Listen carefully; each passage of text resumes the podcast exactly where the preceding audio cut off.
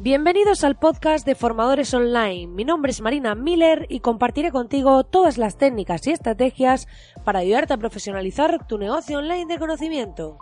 Dicho esto, comenzamos con el programa de hoy.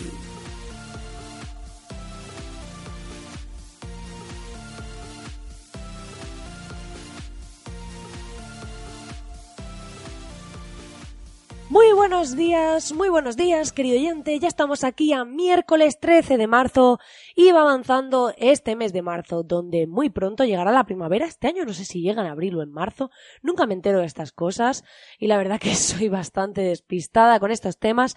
Y encima, como hace tiempo que no veo las noticias y estoy desconectada de lo que pasa en el mundo, pues es verdad que cada vez más me cuesta enterarme de todas estas cosas, pero son las típicas cosas que me llama mi padre y me las cuenta y eh, a mí me hace mucha gracia cuando pasan así cosillas y tal. No pasa nada si no veis las noticias y este tipo de cosas para ser más productivos o estar enfocados de manera positiva, porque siempre habrá alguien en tu familia que te cuente algo y pues al final te acabes enterando o cuando pasa algo muy gordo pues te enteras a través de redes sociales.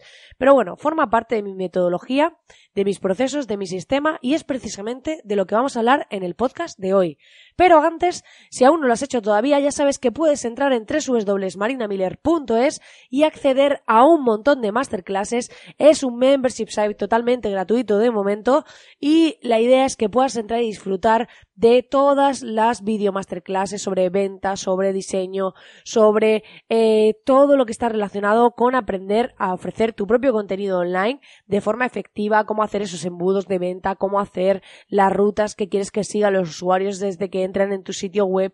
Está todo ahí, es contenido muy potente y puedes acceder gratis, así que te invito a que vayas y te apuntes en marinamiller.es. Dicho esto, hoy vamos a hablar de cómo optimizar procesos. ¿Por qué vamos a hablar de este tema? Porque cada vez más me encuentro con personas que llevan años, que llevan cierto tiempo haciendo las cosas de una determinada forma y no se preguntan eh, si lo están haciendo de manera correcta. ¿Cuándo nos damos cuenta de que pasa algo, de que deberíamos optimizar procesos y demás? Pues en muchas veces es ante la queja de un cliente o ante alguna crítica y demás. Cuando ahí nos paramos a pensar y decimos, hey, ¿estoy haciendo todo bien? Eh, ¿Está todo de la forma adecuada? Eh, ¿Lo estoy enfocando correctamente? ¿Hay algo que debería pensar? Y eh, en ocasiones, pues a mí me han llegado clientes y demás que me piden un poco de consejo en este sentido. Que es decir, bueno, yo estoy haciendo las cosas de una determinada manera, pero a veces necesito un poco una visión externa para optimizar lo que hago. Y creo que aquí hay dos cosas. Por un lado, como, eh, digamos, como dos partes, ¿vale? Por un lado estaría el cómo optimizamos lo que nosotros hacemos directamente, es decir, nuestro trabajo como persona, como ser físico, como ente, eh, quien, o como lo que sea, ¿no? Pero, de algún modo, es decir, cómo optimizamos lo que yo hago. Entonces, yo me he ido dando cuenta de que el tema de utilizar el vídeo, el tema de utilizar formularios y todo y documentos estándar ayuda muchísimo en este sentido. Yo cada vez que tengo que hacer algo dos veces, lo que me planteo es cómo puedo automatizarlo, ¿vale? Es mi sistema. Antes repetía las cosas una y otra vez y demás. Ahora cada vez intento encontrar la manera de decir, vale, si he tenido que hacer este ejercicio, por ejemplo, pues de cómo encontrar el cliente ideal para un cliente, busco la manera de estandarizarlo y la manera de poder, cuando entra un nuevo cliente y tiene que hacer ese ejercicio, pues a lo mejor le envío un documento que solo tengo que ir replicando, lo que sea, para que pueda acceder a él y pueda hacerlo. O sea, Aquí la clave dices, bueno, es que entonces no estás trabajando, sí. O sea, yo cada vez intento mejorar esa fórmula, es decir, donde detecto una incidencia en ese formulario, por ejemplo, pues lo que hago es irlo adaptando, irlo mejorando, irlo optimizando en función de las necesidades de mis clientes. Pero no voy haciendo un formulario distinto para cada uno, sino cada vez intento que esté mejor hecho, más avanzado, que aporte más y demás. Entonces, esa es un poco la idea. La idea es analizar qué estamos haciendo y en muchas ocasiones tenemos que dedicar parte de nuestra semana a esto. Yo intento dedicar al menos media jornada a la semana, o sea, esto es bastante atrevido decirlo, pero es así. Y de, no lo llevo haciendo desde siempre, pero hace unos meses que lo estoy intentando aplicar y es decir, vale, yo ahora voy a dedicar media jornada de mi semana a ver lo que estoy haciendo y a ver cómo lo puedo mejorar. Porque eso es muy importante en este proceso, porque luego de repente empieza a crecer tu negocio, empiezan a pasar cosas y tú estás desbordado. Entonces es importante que las bases sean sólidas, que lo que estemos haciendo sea sólido y que cuando luego vayamos poniendo esos ladrillitos sobre esa pirámide no se nos venga todo abajo, no se nos caiga todo de repente y nos quedemos ahí con esa sensación de que estamos desnudos, con el culo al aire, como se suele decir, y estamos ahí pues eh, un poco a la intemperie, ¿no? Entonces es importante que analicemos cuáles son nuestros procesos y si hay que explicarle, esto, vamos, lo tengo súper arraigado, si hay que explicarle a alguien una cosa, más de dos personas, grabad un vídeo. O sea, grabad un vídeo, tenéis el enlace y cada vez que alguien os pregunte por eso, se lo mandáis.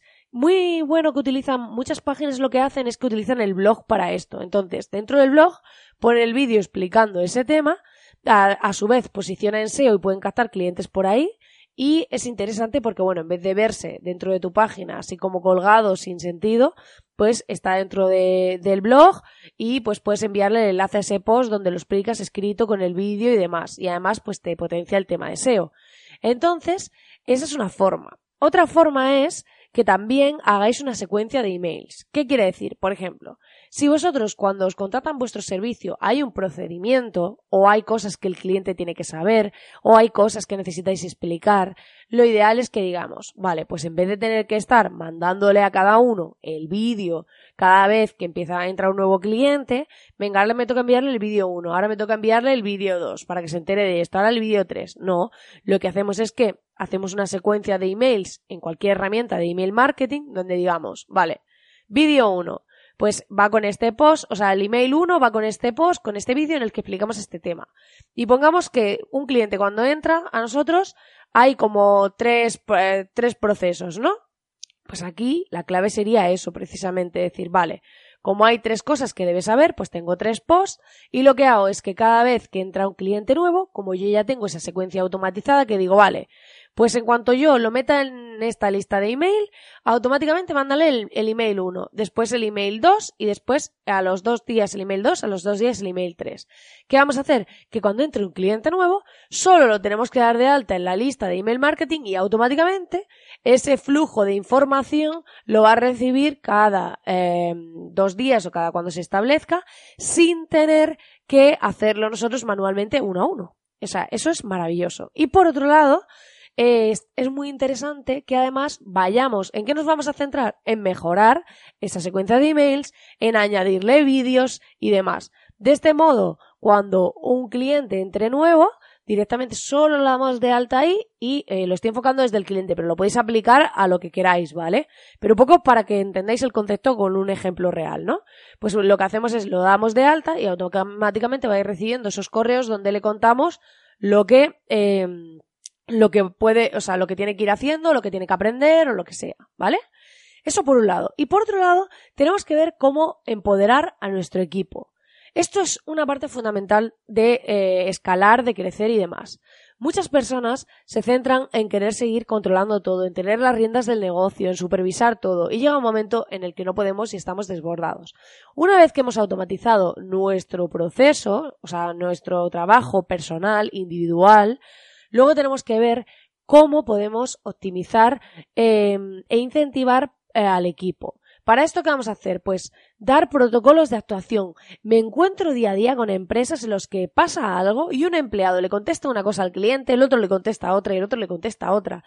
¿Por qué no enviamos un comunicado a nuestros empleados, a lo mejor con un vídeo, como decía, o como lo que sea, y eh, incluso podemos hacer el mismo procedimiento que decía antes. Para cuando entra un nuevo empleado, pues que tenga una secuencia de vídeos, ta, ta, ta, lo vamos dando de alta y se va viendo todo. Bueno, pero más allá de eso, la idea sería, ¿por qué no cogemos y cuando le demos a, nuestros empleados un manual de actuación. Es decir, en este caso, haz esto, si pasa lo otro, haz lo otro. Y dar, empoderar a nuestro equipo de manera que cuando haya incidencias, cuando pasen cosas, ellos mismos puedan detectarlas. Ellos mismos puedan saber cómo actuar. Eh, sea el servicio que sea, hay veces que no tienes que decirle tú corrige esto, cambia esto, sino decir, vale, en caso X, hazlo así. Es decir, mm, eh, por ejemplo, yo con el programador lo que hago es que digo, mira, cuando montamos un nuevo sistema, pues a lo mejor de es un nuevo sistema de restricción de contenido y tiene que tener una ventana de acceso o lo que sea para los usuarios o para vender productos digitales, digo, por defecto, haz X.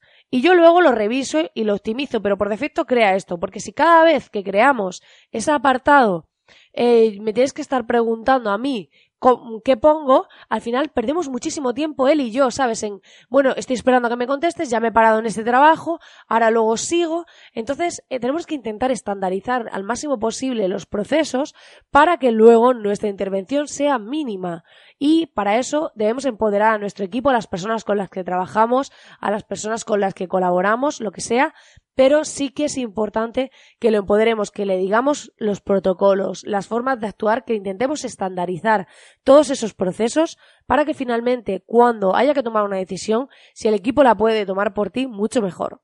E incluso hacer temas de incentivos, escalas de incentivos. Si, por ejemplo, eh, queréis detectar incidencias, pues decir, oye, de las personas que trabajan conmigo, de mis empleados, eh, por cada X incidencias que detectéis, pues tenéis un día libre y cosas de este tipo que pueden hacer que la gente esté más pendiente, que la gente esté más atenta, porque al final aquí no se trata de que estén en la oficina, los que tengáis oficina y demás, calentando sillas, se trata de que esas personas estén motivadas, de que sean realmente eficientes y este tipo de incentivos y cosas potencian la efectividad. Y puede ser que consigas que ese empleado esté cuatro días menos en tu oficina al mes, pero si te está detectando incidencias, sacando resultado y consiguiendo tus objetivos, te aseguro que son mucho más rentables que esos días que lo tienes ahí sin hacer nada.